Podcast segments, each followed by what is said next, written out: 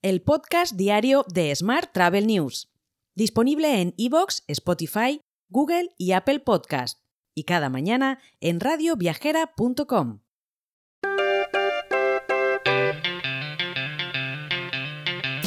Saludos y bienvenidos, bienvenidas un día más al podcast de Smart Travel News. Esta semana nuestro sponsor es Open Revenue Consulting, que sigue en la lucha contra el desperdicio alimentario con el primer programa premiado por la ONU para reducir y prevenir el desperdicio alimentario y reducir además la huella de carbono de cada hotel y cocina. Todo acompañado por la certificación de Pledge on Food Waste. Así, por ejemplo, la cadena Magic Costa Blanca, gracias a este programa, ha conseguido rescatar más de 31.000 comidas y 40.000 kilos de emisiones de CO2 en menos de 5 meses, con un ahorro, y esto es importante, de más de 65.000 euros en el proyecto piloto en el Hotel Magic Crystal Park de Benidorm. Para disfrutar de esta oportunidad, ponte en contacto con Cristina Blach, la consultora acreditada con el sello The Pledge on Food Waste y CEO de Open Revenue Consulting en el correo cristina.openrevenueconsulting.com. Una vez más, cristina.openrevenueconsulting.com. Y vamos ahora con la actualidad del día. La Comisión Europea ha decidido prohibir la compra de la agencia de viajes virtual especializada en vuelos y Travely por parte de la plataforma de reservas de hoteles Booking. Bruselas considera que esta adquisición habría permitido a Booking.com reforzar su posición dominante en el mercado de reservas de hoteles online, lo que se traduciría en subidas de precios. Por supuesto, Booking ya ha anunciado que va a apelar esta decisión. Más temas. Zendin ha anunciado la integración de su plataforma de gestión de anuncios digitales con Google Performance Max for Travel Goals.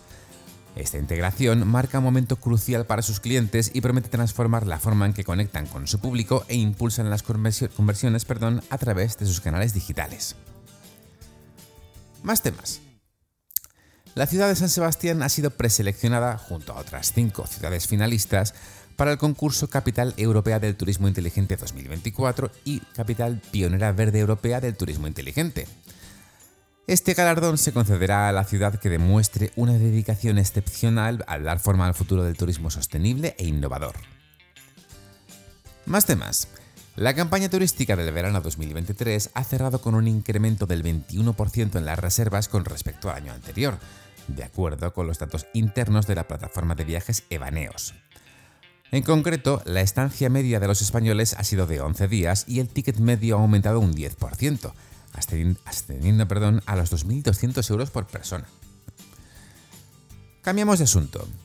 El gobierno de Portugal aprobará el plan de privatización de la aerolínea TAP en el Consejo de Ministros que se celebrará la próxima semana, según ha anunciado el primer ministro luso Antonio Costa. Los planes del Ejecutivo pasan por mantener una participación en TAP tras la privatización para ayudar a garantizar el cumplimiento de los objetivos estratégicos. Más asuntos. El Capricho de Gaudí, en la localidad de Cántabra de Comillas, se posiciona como la mejor referencia turística del país en 2023, según los premios Best Landmark. Gracias a este premio, otorgado por la empresa internacional de venta de entradas y experiencias Tickets, el icónico edificio pasa a una final en la que competirá con otros referentes turísticos del mundo. Y hoy también te cuento que los jóvenes españoles han realizado más de 4 millones de desplazamientos entre el 15 de junio y el 15 de septiembre, beneficiándose así del Verano Joven, la campaña del gobierno que ofrecía descuentos de hasta el 90% en el transporte terrestre a las personas de entre 18 y 30 años.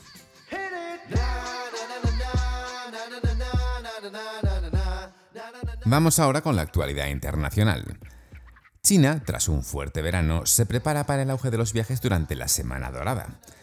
Se espera que más de 21 millones de personas tomen un vuelo y estén de viaje por un periodo aproximado de 8 días de media.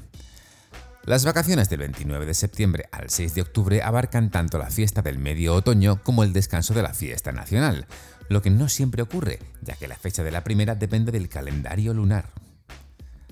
Más temas. Hyatt, Hilton y Marriott, en ese orden, ocuparon los tres primeros puestos en la encuesta de comparadores de viajes corporativos de Business Travel News sobre socios hoteleros tradicionales. IHG Hotels and Resorts, con sede en Reino Unido, quedó en cuarto lugar y el gigante hotelero francés Accor en quinto. Por su parte, Hilton ha declarado que está trabajando para garantizar que las tarifas obligatorias se muestren por adelantado en todos sus sitios web y aplicaciones. Así lo ha explicado en una carta a los senadores estadounidenses después de recibir críticas sobre cómo se muestran las tarifas a los consumidores y haber sido acusada de engañar a los consumidores en los anuncios. Hoy también te cuento que United Airlines anunció el ascenso de Michael Leskisen, un empleado de la empresa, a director financiero, casi cuatro meses después de que Gary Laderman anunciara sus planes de jubilarse en 2024. El nombramiento de Leskinen se produce en un momento en el que United cree poder beneficiarse del auge de los viajes internacionales de alto margen.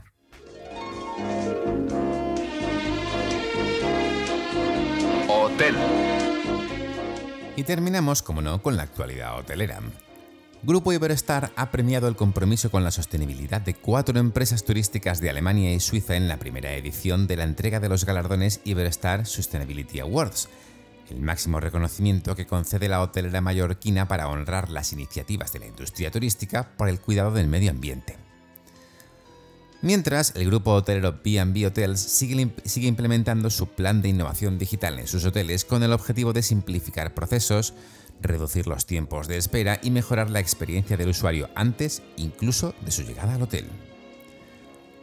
Por último te cuento que Eurostars Hotel Company ha inaugurado el Aurea Toledo, su nuevo establecimiento en la capital manchega ubicado en pleno corazón de la ciudad.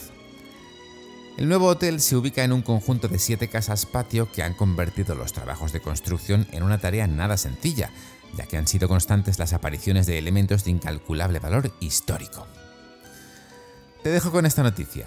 Mañana, por supuesto, más actualidad turística. Hasta entonces, muy feliz martes. Si quieres apoyar este podcast, déjanos tus valoraciones y comentarios en Spotify, Evox o Apple Podcast. Recuerda que puedes suscribirte a nuestra newsletter diaria entrando en smarttravel.news en la sección Suscríbete. También puedes recibir un mensaje con este podcast y los titulares del día directamente en tu WhatsApp. Solo tienes que añadir a tu lista de contactos el número 646-572-336 con el más 34 delante si nos escribes desde fuera de España, y después enviarnos un WhatsApp con la palabra alta. Gracias por escucharnos.